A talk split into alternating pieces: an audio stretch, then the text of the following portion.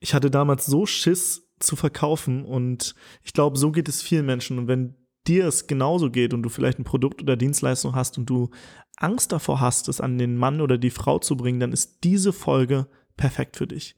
Denn hier geht es um das Thema Verkaufen, aber ohne wirklich zu verkaufen. Dafür habe ich mir einen Experten eingeladen, und zwar Ronny Rode. Und Ronny Rode ist seit über 13 Jahren im Vertrieb und Verkauf tätig, hat für große Marken gearbeitet und ist jetzt auch selbstständig und hat einen Podcast Verkauf dich richtig, der ähm, auch wirklich super gut ist. Ich habe Ronny auf einer Konferenz für das Thema Online-Marketing kennengelernt und ich hatte noch keine Möglichkeit, kein Zugticket beziehungsweise kein Flugticket nach Hause und er hat gesagt, hey, ich fahre eh nach Hamburg, willst du nicht mitkommen? Und so hatten wir eine längere Autofahrt, wo wir uns ja unterhalten konnten und vielleicht kennst du das, wenn du Menschen kennenlernst und ähm, die dir sofort sympathisch sind und so war es auch bei Ronny. Ronny ist ein richtig cooler Typ und äh, das Interview ist richtig cool geworden. Es besteht aus zwei Teilen. Der erste Teil zum Thema Verkaufen ohne zu verkaufen und der zweite Teil Verstehe deine Mitmenschen. Und ich wünsche dir jetzt ganz viel Spaß mit dem Interview mit Ronny Rode. Du willst arbeiten, wo andere Urlaub machen?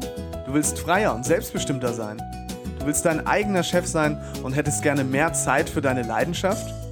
Beim Digital Nomaden Podcast sprechen wir mit Menschen, die genau das bereits erreicht haben oder auf dem Weg dorthin sind. Lerne von Experten, wie du dir ein ortsunabhängiges Einkommen sicherst. Egal ob aus deinem Wohnzimmer in Hamburg, dem Coworking Space in Berlin, dem Kaffee in Prag oder deiner Hängematte auf Bali. Viel Spaß beim Digitale Nomaden Podcast, weil die Welt unser Zuhause ist. Verkaufen ohne zu verkaufen. Das ist ja mal ein interessanter Titel. Ronny, du hast den ja auch ausgedacht. Wie bist du auf diesen Titel gekommen? Ja, Timo, es gibt einfach unheimlich viele Menschen, die ich draußen kennenlerne, die Angst vom Thema Verkaufen haben, die mit dem Wort Verkaufen ein Problem haben. Und ähm, ja, es geht viel einfacher. Es geht verkaufen ohne zu verkaufen. Ist möglich. Da äh, gehen wir auf jeden Fall später noch drauf ein. Ich kenne das, diese Angst, auch bei unseren Teilnehmern, bei den Erfolgspiloten. Ähm, da warst du ja auch schon dabei und ähm, das oft ist wirklich diese Angst, ne, ist mein Produkt gut genug und quatsche ich jemand anderes nicht was auf? Ähm, halt wirklich diese Glaubenssätze, die man hat. Und ich hatte die lange Zeit auch. Warst du jetzt schon immer der äh, Superverkäufer äh, oder wann wurdest du denn, ich sag mal, zum äh, perfekten, ja eigentlich Nicht-Verkäufer? Ja, also ich war ja schon immer natürlich der Superverkäufer. nee, also bei mir war es tatsächlich das Gleiche. Ich hatte vor, na sagen wir mal 13 Jahren, habe ich tatsächlich viele Glaubenssätze zum Thema Verkaufen in mir drin gehabt, habe Angst gehabt, auf Leute zuzugehen, die anzusprechen und äh, ja, umso mehr ich mich dann mit dem Thema beschäftigt habe, mit Menschen, mit Kommunikation, umso einfacher wurde es denn. Und das ist ja auch ein Thema von heute, äh, was wir heute besprechen. Ähm, es gibt so viele einfache Sachen, die wir jeden Tag draußen machen, ähm, was eins zu eins verkaufen ist, bloß keiner kriegt's mit. Mhm. Wie bist du überhaupt zu diesem ganzen Thema Verkaufen gekommen? Also, äh, wenn man jetzt mal deinen Werdegang sich anschaut, Gab es da, gab's da einen Punkt, wo du gesagt hast, so jetzt will ich verkaufen? Oder, oder, oder wurdest du ins kalte Wasser geworfen? Also wie war das bei dir? Ja, nee, also bei mir war das überhaupt nicht so der Fall. Also ich komme ja ursprünglich aus dem Fußball. Also ich habe in der, in der Jugend ähm, tatsächlich super, super viel Fußball gespielt, wollte wie mein Papa Fußballprofi werden ähm, und habe äh, mich überhaupt nicht mit dem Thema Verkaufen beschäftigt. Ja. Habe dann erst Fußball gespielt und bin nach einer Zeit in Cottbus, das war bei Energie Cottbus damals, bin ich dann tatsächlich erst in den Autohandel eingestiegen vor 13 Jahren. So bin ich. Warum hast du das Fußballthema nicht weiter verfolgt? Ja, beim Fußball war es so, dass ich mir tatsächlich, ähm, ich war in der vierten Liga, habe teilweise bei der Bundesligamannschaft auch mittrainiert von Energie Cottbus damals, habe mir aber zweimal das Kreuzband gerissen in kurzer Zeit und dann habe ich mich dafür entschieden, dass Fußball nicht mehr mein Weg ist. Mhm. Genau. Und bin dann praktisch ähm, nach Berlin wieder zurückgezogen und habe im Autohaus damals angefangen als klassisch Verkäufer. Und dann warst du so ein schleimiger Verkäufer im Anzug, gegelte Haare, so wie man sich das jetzt äh, vorstellt, oder wie war das? Genau, ich hatte sogar zwei Krawatten um. Ne? nee, nee, ganz im Gegenteil, wir waren ein kleines Familienautohaus. Und das war unfassbar spannend. Ich durfte eine Jeans tragen, lockere Schuhe. Äh, das Einzige, was ich anhaben musste, war ein Hemd. Und ähm, es war ein bisschen das andere Autohaus. Da kann ich vielleicht gleich noch was zu erzählen. Es war sehr spannend, wie ich mhm. das da gelernt habe. Ja.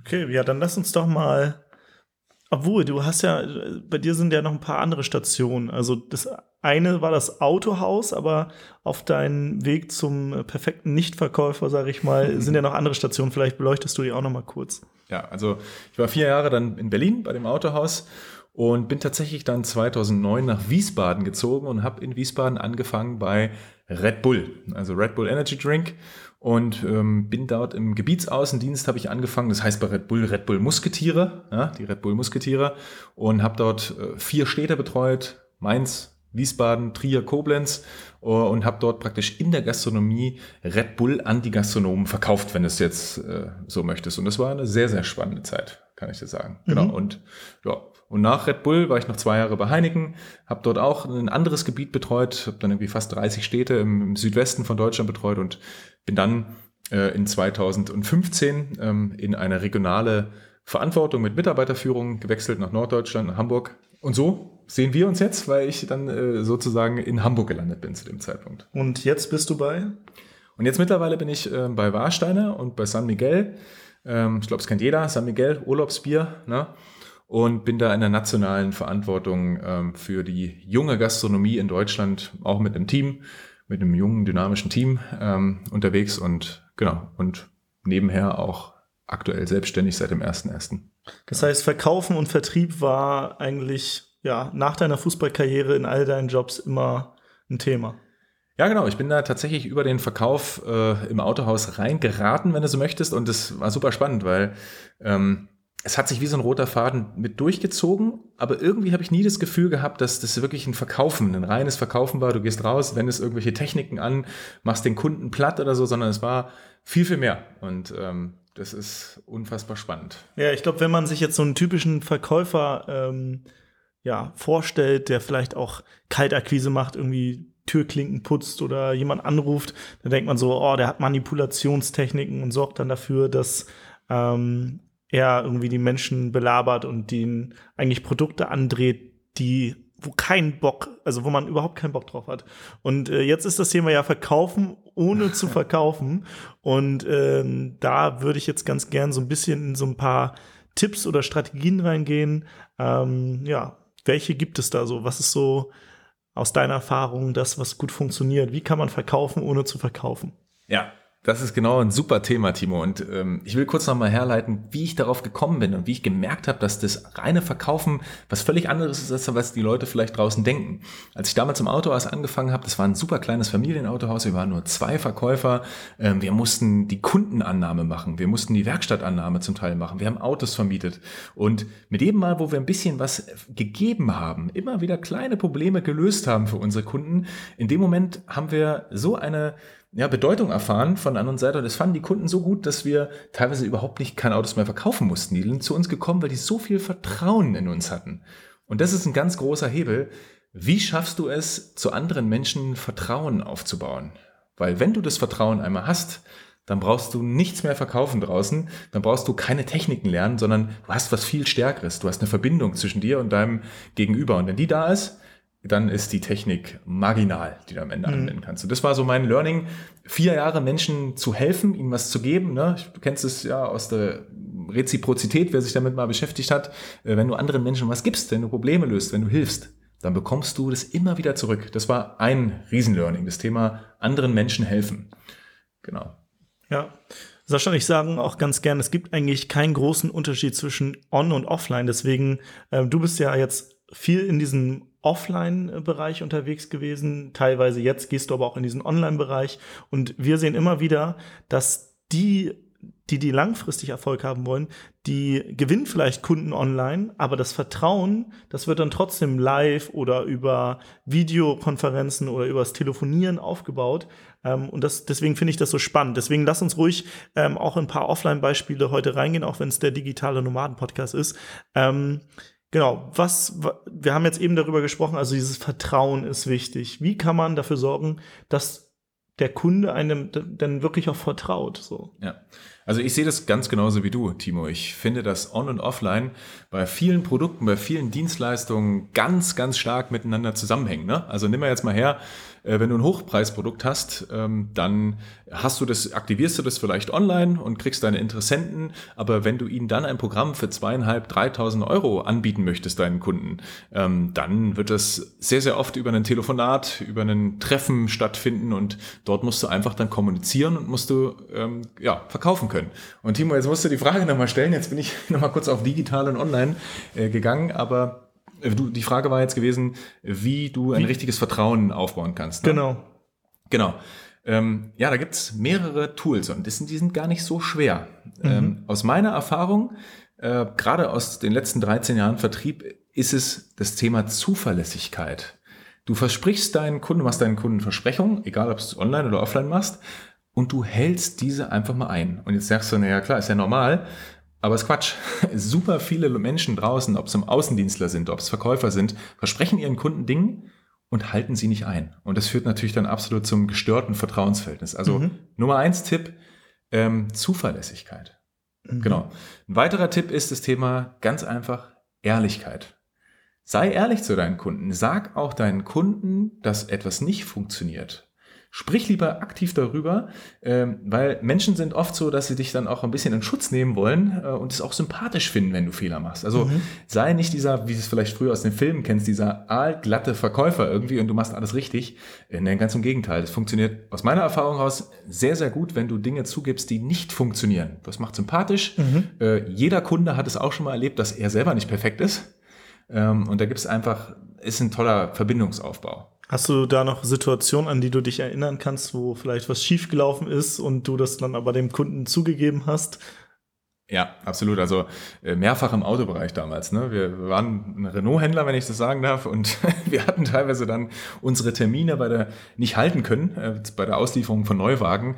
Äh, und ja, jetzt hätte man sich einschließen können und den Kunden nicht warnen können, oder du gehst aktiv auf den Kunden zu. Das haben wir damals gemacht und haben gesagt, Frau Müller, äh, seien Sie nicht böse, wir haben es nicht hinbekommen. Ich will gleich offensiv sprechen. Wir haben einen Fehler gemacht äh, und dann haben uns die Kunden eher in Schutz genommen danach, anstatt uns äh, auf uns raufzuhauen. Also mhm. ganz einfach rede mit den Menschen und mhm. äh, gib Fehler zu und oftmals ist das Ergebnis, was du dann bekommst, nicht so schlimm, wie dein Kopf dir vorher sagen möchte. Ja. Genau. Weil die Vermutung war vielleicht, ja, oh, wenn wir das sagen, dann werde ich da am Telefon zusammengeschissen oder wie auch immer, ne? Genau, ne? Also das ist das Thema, welche Glaubenssätze hast du drin und was, was spielt dir dein Kopf für, eine, für einen Streich vorher? Ja. ja.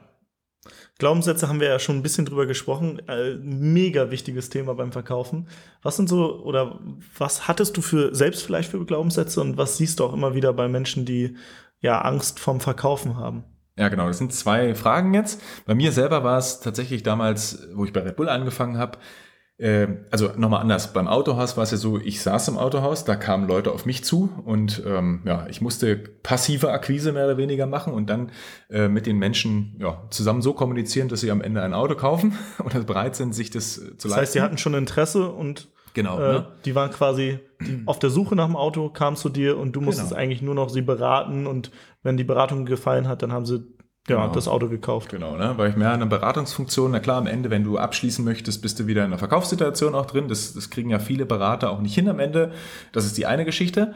Äh, und bei, bei Red Bull war es dann nachher andersrum im Außendienst. Dort bin ich aktiv auf Leute zugegangen, auf Gastronomen zugegangen. Ähm, und da habe ich am Anfang echt immer so den Glaubenssatz gehabt, Mensch, mag der mich jetzt, ne? wenn ich da jetzt reingehe? Mhm. Mh, krieg, ich habe gehört von anderen schon, es muss ein unangenehmer Kunde sein. Jetzt gehe ich da rein, wie wird er mich da abfertigen und so weiter und so fort. Das waren meine Glaubenssätze, die ich äh, vor neun Jahren hatte. Mhm. Ne? Und hattest du dann auch die Erfahrung gemacht, dass es so war? Dass sich die Glaubenssätze bestätigt haben? Ja, also meine Erwartungen wurden sehr oft enttäuscht. Äh, nämlich die Gastronomen und die Menschen, die ich da kennengelernt habe, die waren zu 95 Prozent, vielleicht sogar 98 Prozent, äh, war, war, immer positiver, als mein Kopf mir sagen wollte vorher. Äh, und natürlich hast du auch mal ein, zwei Prozent Kunden dabei gehabt, die eher interessant und spannend waren. Was aber dann am Ende auch wieder die Kunden waren, äh, wo ich mich persönlich am besten entwickelt habe. Ne? Mhm. Also wo wirklich Widerstand kam, wo man das Standardrepertoire nicht, äh, ja, out of the comfort zone, ja. äh, wo man das Standardrepertoire einfach nicht abbilden konnte. Und Hast du noch einen Kunden vielleicht vor Augen, wo du, wo du merkst, okay, da war eine Situation, da, da war ich vielleicht gerade als junger Vertriebler irgendwie, ja, kam ich an meine Grenzen oder war ich außerhalb der Komfortzone? Ja, also gab es einige äh, Situationen. Ganz am Anfang gab einen Großgastronom, äh, der in der Nähe von Frankfurt halt, mm, ein bisschen außerhalb von Frankfurt, aber mehrere Diskotheken hatten. Und der war bekannt dafür, dass er ähm, den ersten Anker immer sehr, sehr stark wirft. Das bedeutet, Anker bedeutet, ähm, du fängst noch kaum an mit der Verhandlung und schon wirft er dir einfach eine Summe rein, ähm, die er haben möchte von dir, damit wir mit ihm zusammenarbeiten. So und äh, ja, genau das ist dann auch passiert in dem Termin. Er hat eine relativ hohe Summe von uns haben wollen. Wir wollten nur die Hälfte bezahlen von dieser hohen Summe, damit ja. ihr bei ihm gelistet werdet. Genau, dass wir mit dem Produkt verfügbar sind. Ne? Also mhm. er bekommt von uns praktisch eine eine Werbekostenzuschuss, eine Leistung, eine monetäre Leistung, damit er unser Produkt verkauft. Ne? Mhm. Und ja, und trotzdem äh, bin ich dann, äh, habe ich dann erstmal das Gespräch mir angehört, habe versucht, den Menschen dahinter kennenzulernen. Äh, und auf einmal hat er gemerkt, hey hoppala, äh, der interessiert sich für mich, ist ein spannender Typ irgendwie, so, hat er, hat er mir am Ende dann auch erzählt äh, und ist dann tatsächlich von seiner Summe irgendwo noch abgewichen, weil wir über sieben, acht private Themen dann nachher bei irgendwelchen anderen Themen waren. Mhm. Und das ist auch ein Teil der Magie, äh, für mich beim Thema, wenn wir über das Thema reden, verkaufen ohne zu verkaufen, lerne dein den Gegenüber, lerne den Menschen, versuch den Menschen über kennenzulernen. Ne? Weil Geschäfte, die werden super, super oft einfach zwischen Menschen gemacht. Äh, und da ist jemand, der, äh, ja, der möchte auch Wertschätzung erfahren, mhm. der möchte wahrgenommen werden, der möchte gesehen werden. Ähm, und wenn dir das gelingt und du diese Verbindung herstellst, dann redest du oftmals nachher nicht mehr über Preise, über irgendwelche Probleme, sondern du redest einfach über dich und ihr versucht einen Weg zu finden, wie ihr zusammenarbeitet. Mhm. Letztendlich, wie kann man dann ja, einen Mehrwert für beide Parteien kreieren, ne? gemeinsam. Genau, ne? Also das ist, äh, glaube ich, auch so ein Grundgedanke der Verhandlung. Jeder, der sich mit Verhandlungen und Verkaufen beschäftigt, ähm, der richtet seinen Fokus immer auf das Thema Win-Win, vielleicht sogar Win-Win-Win. Also dein Kunde ist glücklich, du bist glücklich und der Dritte, der davon und, profitiert. Und seine Kunden sind auch genau, glücklich. Ne? Deine Kunden sind dann am Ende auch glücklich. Das ist so die der mag das Maximaldenken, den Kuchen größer zu machen, anstatt irgendwie die Zitrone aufzuteilen. Der eine kriegt den Saft, der andere kriegt die Schale, wie auch immer, äh, anstatt irgendwie sich zu streiten über zwei Hälften und jeder bekommt irgendwie nur so die Hälfte und ist so halb glücklich. Ne? Das ist nicht das Bild, was wir haben wollen. Ja, du sprichst ja da gerade dieses Harvard-Konzept an. Ne? Ja. Also da ist dieses typische Beispiel, zwei Schwestern streiten sich und äh, um die Zitrone und die eine will einen Kuchen backen und will eigentlich nur die Schale ähm, und äh, für quasi das Aroma und die andere will Zitronensaft machen. Was ist denn, wenn jetzt beide Zitronensaft bekommen wollen. Wie, ja, geht, man dann, wie, geht, wie geht man dann vor? ja, das ist eine gute Frage, ja. Ähm, ja, das Beispiel in diesem Kontext äh, beim Harvard-Konzept, das geht natürlich nur auf, wenn, weil die eine die Schale wollte und damit was basteln wollte und die andere den Zitronensaft haben. So, da könnte man jetzt wieder aufs Teilen gehen natürlich, aber das muss man dann individuell betrachten, wenn mhm. soweit ist. Es sei denn, du hast jetzt eine Idee, Timo, wie du die Aufgabe lösen würdest. Ja, letztendlich geht es ja darum, dass man nicht um die Sache streitet, sondern so ein bisschen, gerade bei Verkaufen, ohne zu verkaufen, so diese langfristige Beziehung vor Augen hat. Das heißt, zu schauen, okay, ähm, vielleicht gehe ich jetzt von meiner Position runter ähm, und sage, hier, du kannst die Zitrone haben. Und entweder fordert man was schon ein oder man vertraut auf das Gesetz der Reziprozität, dass man im Gegenzug langfristig etwas zurückbekommt. Und ich habe die Erfahrung gemacht, wenn man äh, viel gibt, dann bekommt man auch ja. deutlich mehr. Und das ist wie so, wie so ein wirklich so magisches Gesetz. Wer, wer gibt oder Geber, die bekommen einfach mega, mega viel. Und äh, ich habe dich ja auch als ähm, Geber äh, kennengelernt. Wir haben uns, wir sind ja zusammen quasi von einer Konferenz, hast du mich mit zurückgenommen mit dem Auto und ähm, jetzt haben wir uns öfters getroffen. Du hast mich auch mal eingeladen, so heute, heute bist du bei mir mal hier zum Essen und so. Das heißt, ich, ich weiß, dass ich langfristig mit dir wir werden bestimmt irgendwie noch viele spannende Projekte machen, aber nicht, weil du jetzt was von mir willst, sondern weil wir quasi eine Beziehung aufgebaut haben. Das finde ich spannend so. Ja, ja sehe ich ganz genauso wie du. Das Thema Reziprozität geben ähm, und dann irgendwann ohne jetzt das direkt zu erwarten, irgendwann was zurückzubekommen, es funktioniert einfach unheimlich gut. Und geben bedeutet ja nicht immer, dass du zu deinem Kunden gehst, egal ob online oder offline, und du ihm immer irgendwas gibst oder irgendwas geben musst. Es reicht manchmal auch, du unterhältst dich mit jemandem und du hörst einfach zu. Du bist bei dem anderen. Du hast die volle Wahrnehmung, die volle Präsenz. Der andere darf mal erzählen, der darf mal loslassen. Ähm, und dann hat er auf einmal am Ende das Gefühl, ich weiß nicht, ob du sowas schon mal erlebt hast, Timo, und dann sagt er zu dir, ja, Timo, also äh, jetzt habe ich mit dir eine Stunde geredet und ich habe das Gefühl, wir kennen uns schon irgendwie zwei Jahre. So. Hast du ja. das schon mal gehabt? Wir waren ja gestern auf dem Geburtstag und du warst, glaube ich, dabei. äh, da habe ich mit einer gesprochen, die auf unsere Klassenfahrt mitkommen wollte. Und äh, ich glaube, sie hat gestern auch nochmal genau das gesagt, ne? Genau, ne? Und äh, das ist einfach, weil du dem anderen Menschen gerade in dem Moment zugehört hast. Du hast ihm diesen Wert gerade gegeben. Und das schafft eine Verbindung, das verschafft ein äh, Vertrauensverhältnis. Und das ist die Basis für Verkaufen ohne zu verkaufen. Stimmt. Also zum Beispiel die Klassenfahrten. Ich weiß, dass das Produkt geil ist und die Leute bewerben sich ja bei uns auch, dass sie mit dürfen. Und dann möchte ich herausfinden, ob die auch reinpassen. Deswegen, ich habe wirklich zugehört, ich habe gesagt, okay, was machst du denn, was hast du vor, was, was willst du in der Zukunft erreichen, um ihr auch zu sagen, ja, das ist, du passt da super rein, oder zu sagen, okay, vielleicht äh, bist du noch nicht an dem Punkt, wo das Sinn macht, oder ähm, vielleicht hast du falsche Erwartungen, aber dass man wirklich zuhört und demjenigen auch genau das bietet, was er möchte und nicht ihm irgendwie was aufquatscht, ne? Super. Das ist genau das richtige Beispiel ähm, du hörst zu, jetzt sind wir schon beim nächsten Thema eigentlich gerade, beim Thema Zuhören. Äh, und Zuhören ist eine magische Waffe. Ja? Ähm, sehr viele Verkäufer, obwohl es mittlerweile unzählige Verkaufstrainer gibt, wir so medial sind, erlebe ich es immer wieder noch draußen in Coaching-Sessions, ob das jetzt bei meiner Firma ist oder ob das bei meinen Coaches sind, die ich in meiner Selbstständigkeit betreue, ähm, dass einfach viel zu viel gesprochen wird. Mhm. Weil in dem Moment, wo du selber sprichst, kannst du nichts von dem anderen erfahren. Mhm. Also was ist ein Geheimnis, eine Waffe? Gute Fragen stellen und dann verdammt gut zuhören. Mhm. Dann erfährst du auf einmal, was ist dem anderen wichtig, welche Werte stecken dahinter. Mhm. Und erst dann macht es für dich richtig Sinn, dem anderen eine Lösung zu präsentieren. Was sind denn gute Fragen?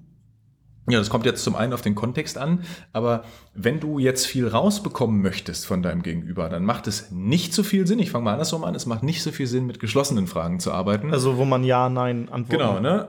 Ja, wenn du jetzt diese. Geht's dir gut?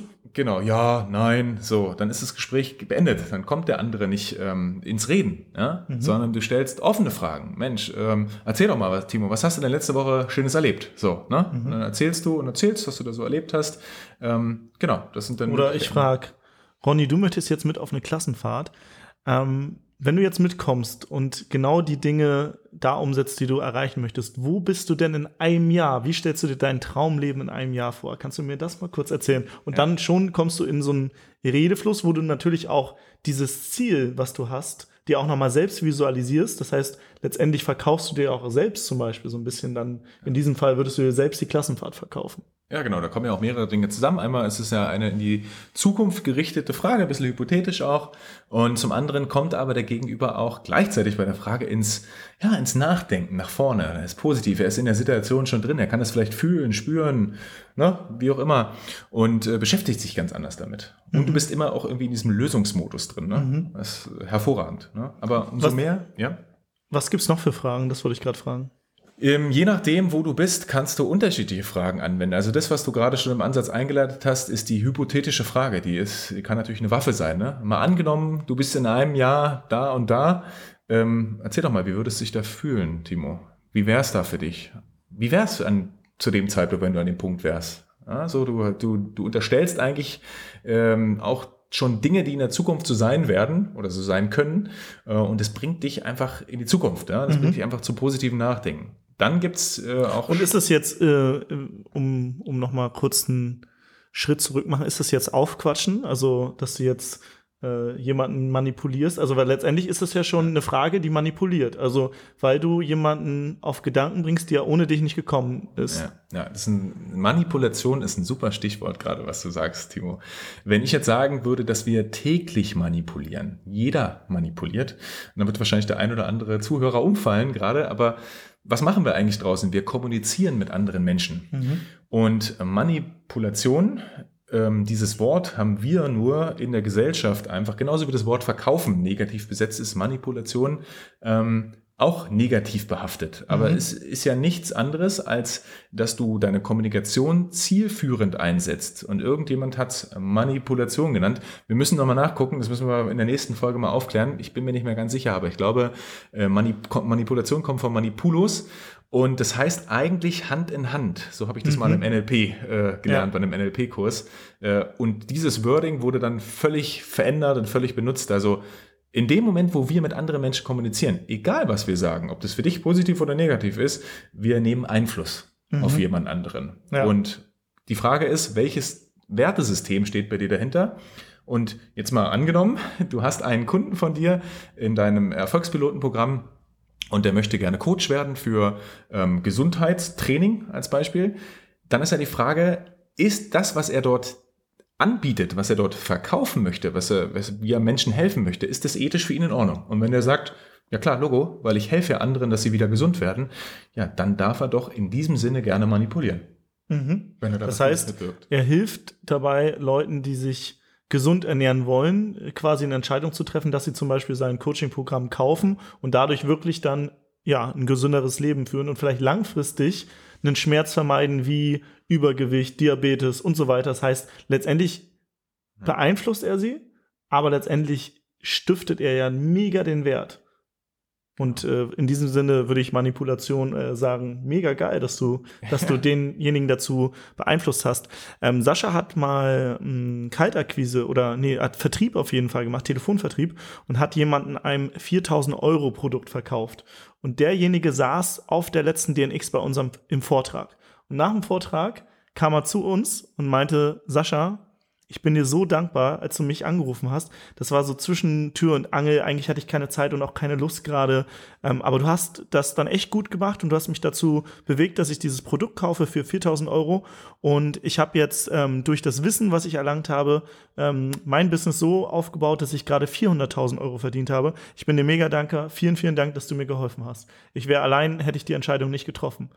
Und ja. dann denkt man so, krass, das ist mal richtig, richtig geil, wenn du jemanden wirklich ähm, ja, was verkaufst und dann derjenige, weil du siehst ja im Nachhinein teilweise gar nicht, was das dann bewirkt, ne? Aber wenn die Leute nochmal auf dich zukommen und sagen, hey, das hat mir richtig geholfen, und ich glaube, spätestens dann weiß man, dass, äh, gerade wenn man hinter einem Produkt steht, dass es, dass es geil war, dass du jemanden auch beeinflusst hast, vielleicht jetzt zuzuschlagen, weil wir Menschen sind ja oft so, dass wir Entscheidungen so ein bisschen herauszögern und gerade wenn es um Geld geht, auch 4000 Euro ist ja jetzt nicht ein geringer Betrag, mache ich das jetzt wirklich und so weiter.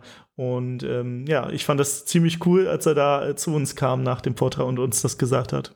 Ja, genau, das ist das Thema. Ne? Du hilfst anderen Menschen tatsächlich durch eine ähm, starke Kommunikation, durch eine Kommunikation, die einfach äh, zielführend ist für den anderen auch, dass er eine Entscheidung treffen kann am Ende. Ja? Mhm. Und auch wenn sie dann mal nicht äh, für dich ausgeht, dann ist es halt auch in Ordnung. Dann hast du ihn beraten bis zu einem Teil und er konnte sich vielleicht noch nicht äh, entscheiden. Aber es ist wichtig, dass du das lernst, dass du einfach kommunizieren lernst. Und Verkaufen ist Kommunikation.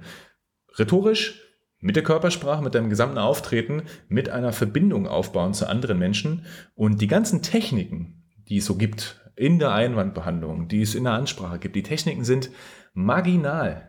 Mhm. Ja, die sind unter 10 Prozent, haben die Wirkung, weil wenn du äh, keine Verbindung zu deinem Interessenten, zu deinem Kunden aufbaust, wenn du diese Verbindung nicht hinbekommst, dann bringt dir, bringt dir alle Techniks nichts, weil das, es wird wie ein, wie ein Hochhaus, was ohne Bodenplatte unten drunter ist. Ne? Mhm. Und wenn die Bodenplatte jetzt die Verbindung zum anderen Menschen ist. Ja. ja? Und deswegen äh, verkaufen ohne verkaufen, ne? Verbindung aufbauen zum Gegenüber.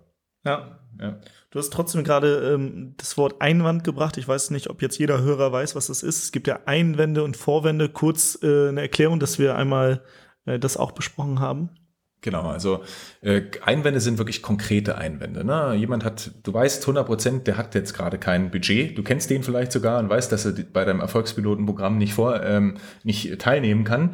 Ähm, und dann ist praktisch dann Einwand da. So, jetzt kannst du dir mal eine Möglichkeit überlegen, wie du diesen Einwand lösen kannst. Entweder durch Fragen, ähm, durch Vergleiche, durch und bietest ihm vielleicht auch was an, wie eine Ratenzahlung oder mhm. irgendwas anderes. Ne? Und dann gibt's halt Vorwände, die pauschal kommen keine Zeit. Ich habe keine Zeit. Ja, genau, keine Zeit, keine Lust, wie auch immer. Ähm, und das Wort Vorwand, wenn du das mal auseinander nimmst, das ist ja schon auch ein schönes Wort, vor der Wand. Ja? Ähm, ne, die deutsche Sprache ist so mächtig, wenn man mal genau hinschaut oder genau hinhört in dem Fall. Ähm, ein Vorwand ist dann einfach ein pauschaler Vorwand, der einfach so gesagt wird, um sich rauszuwinden aus der Situation. Und das ist natürlich deine Aufgabe, das zu erkennen. Ist es jetzt wirklich ein, ein Vorwand, also der erzählt irgendwas, um rauszukommen aus der Situation, oder ist da wirklich ein konkreter Einwand da? Ist da wirklich mhm. ein, hat er wirklich, kann er es wirklich gerade nicht? Kann er nicht investieren? Ähm, kann er sich das gerade nicht leisten? Ne? Äh, hat er wirklich, hat er inhaltlich ein Problem mit irgendeiner ähm, Dienstleistung, die du anbietest, oder ein Teil mhm. deiner Dienstleistung? Und jetzt ist es deine Aufgabe als der Verkäufer, als der, der die Dienstleistung anbietet, der das Produkt anbietet, eben durch Fragen herauszufinden. Da ist, da ist die Magie, die Frage wieder. Timo, Erklär mir doch mal, wo genau passt es denn jetzt nicht? Bei welchem Entscheidungsprozess kann ich dir noch helfen? Ähm, was ist für dich unklar? Ne? Dann mhm. wirkt das wirkliche Problem dahinter für den Kunden rauszufinden. Und da geben viele oftmals auf oder gehen in den Kampf rein und diskutieren dann mit dem Kunden rum. Äh, und ich weiß nicht, wer es von euch schon mal erlebt hat, wenn ein Verkäufer mit dir diskutiert und dir erklären will, wie die Welt funktioniert, dann hast du eigentlich als Kunde gar keine Lust, mit dem da weiterzustreiten. Ne? Ja. Wenn er dich aber fragt, was dir wichtig ist als Käufer, wenn er dich in diesen Prozess mitnimmt, weiter die Verbindungen offen hält, nicht in einen Boxkampf geht, sondern in eine harmonische in Verbindung ein, In einen Tanz. Ja, in einen Tanz reingeht. Ja, vielleicht kann man so sagen, in Judo, in Tanz äh, und versucht, dich zu unterstützen, dir zu helfen, bei der Entscheidungsfindung. Mhm. Dann hast du doch ein gutes Gefühl, wenn du dich mit dem unterhältst. Ja, also was ich nicht mag, wenn ich merke, dass mir jemand was aufquatschen will, was ich gar nicht haben möchte. Aber wenn ich mich ja eh schon zum Beispiel für etwas interessiere und jemand dann aber sagt, okay, willst du das vielleicht in dieser Ausführung oder in dieser und halt wirklich Interesse daran hat, mir das wirklich perfekte Angebot zu machen und nicht irgendwie so ein ja, so 0815, das geht, das passt jetzt für jeden, dann finde ich das eigentlich ziemlich cool, wenn man mit mir in so einen Tanz geht. Ja, und da ist auch wieder Zuhören ganz doll mit drin. Ne? Ich mhm. weiß es, äh, eine Ex-Partnerin von mir hat bei der Bank gearbeitet und ja, da gab es halt morgens die Ansage, die müssen so und so viele Produkte verkaufen. Und ich habe es selber auch schon erlebt, äh, erlebt bei einer Bank. Äh, da bin ich hin, wollte äh, ein Konto, äh, ja, sagen wir mal, einrichten, ja, und habe, äh, was ja auch in Ordnung ist, verschiedene Produkte angeboten bekommen. Allerdings hat dann irgendwann der Verkäufer bei der Bank nicht mehr zugehört, als ich ihm dreimal gesagt habe, dass ich mich tatsächlich nur für ein Konto interessiere. Ähm, hat er gut gemacht, er ist dran geblieben, so, aber hat auf die Sachen, die mir wichtig waren, hat er mir keine Frage drauf gestellt. Ne? So, mhm. was ist denn über das Konto hinaus vielleicht in der Zukunft noch wichtig, Herr Rode? Da können ja so Fragen kommen, wo man auf einmal rauskommt aus diesem mhm. Boxkampf und auf einmal in eine ganz andere Situation kommt. Mhm. Ne? Und hätte er mich ein bisschen gefragt, hätte er bestimmt irgendeine Antwort von mir bekommen, wo er an, hätte ansetzen können. Äh, und deswegen zuhören ist so wichtig und auf den Kunden wirklich eingehen. Und das funktioniert, indem du zuhörst, weil du dann in einer Verbindung mit ihm drin bist ja. und kannst ihm dann wirklich weiterhelfen, anstatt ihm irgendwas zu, über, über den Kopf zu hauen, ähm, was er vielleicht überhaupt nicht braucht. Mhm. Also einmal zuhören und ehrliches Interesse, dass du herausfindest, braucht er mein Produkt oder welches meiner Produkte braucht er vielleicht auch, ne? Genau. Und äh, ehrliches Interesse ist, ist auch wieder so ein super Stichwort gerade von dir, Timo, weil ehrliches Interesse ist zuhören und gleichzeitig aber auch zwischen den Zeilen und auch im Gespräch von dir was frei preisgeben auch. Ne? Also du hast ehrliches Interesse gegenüber dem Kunden, ne? also was du von ihm erfährst. Und auf der anderen Seite gibst du aber auch was von dir preis. Und da haben viele Menschen haben da ein Problem mit, viele Verkäufer auch. Ähm, die sind dann so fokussiert auf das Produkt, auf die Dienstleistung, die sie verkaufen müssen, dass sie überhaupt nichts mehr von ihrer Persönlichkeit preisgeben. Persönlichkeit ist auch einfach da ein, ein so großer Schlüssel im Verkauf. Verkaufen ohne zu verkaufen durch deine Persönlichkeit. Mhm. Andere Menschen zu begeistern. Aber bleiben wir kurz bei dem Thema, sonst äh, äh, schwingen wir ab. Also zuhören, aber selber von dir auch Dinge preisgeben. Weil, warum?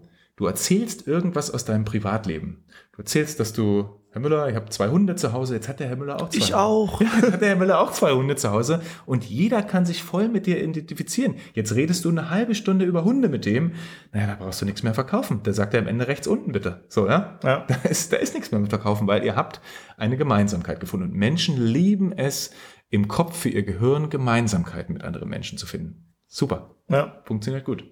Finde ich sehr spannend. Ähm, wir machen jetzt hier einen kurzen Break, weil wir jetzt einen zweiten Teil oder in einen zweiten Teil gehen. Du hast gerade schon das Thema Persönlichkeiten angesprochen und jetzt gehen wir mal in ein Modell rein, was unterschiedliche Persönlichkeiten darstellt und vielleicht auch wie man im Verkauf mit diesen Persönlichkeiten umgehen kann, damit man ja verkauft ohne zu verkaufen letztendlich.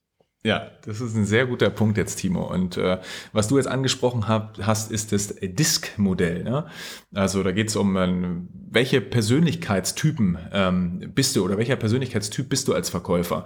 Und da müssen wir, glaube ich, nochmal ganz kurz ausholen, weil es gibt da unheimlich viele Tests mittlerweile. Meyer-Briggs Type Indicator, ähm, du kennst aber auch noch Farben. Hier 16 Personalities, genau, äh, wurde ja. erst, glaube ich, darauf ja aufgebaut. Genau. Ähm, es gibt unterschiedliche Farben. Tobias Beck macht das hier mit den Wal, Delfin, Hai äh, und der Eule. Also es gibt unterschiedliche Modelle Und ich würde sagen, wir machen jetzt hier Schluss und äh, gehen gleich in das Disk-Modell rein. Super. Ja, das war der erste Teil des Interviews mit Ronny Rode zum Thema Verkaufen ohne zu verkaufen.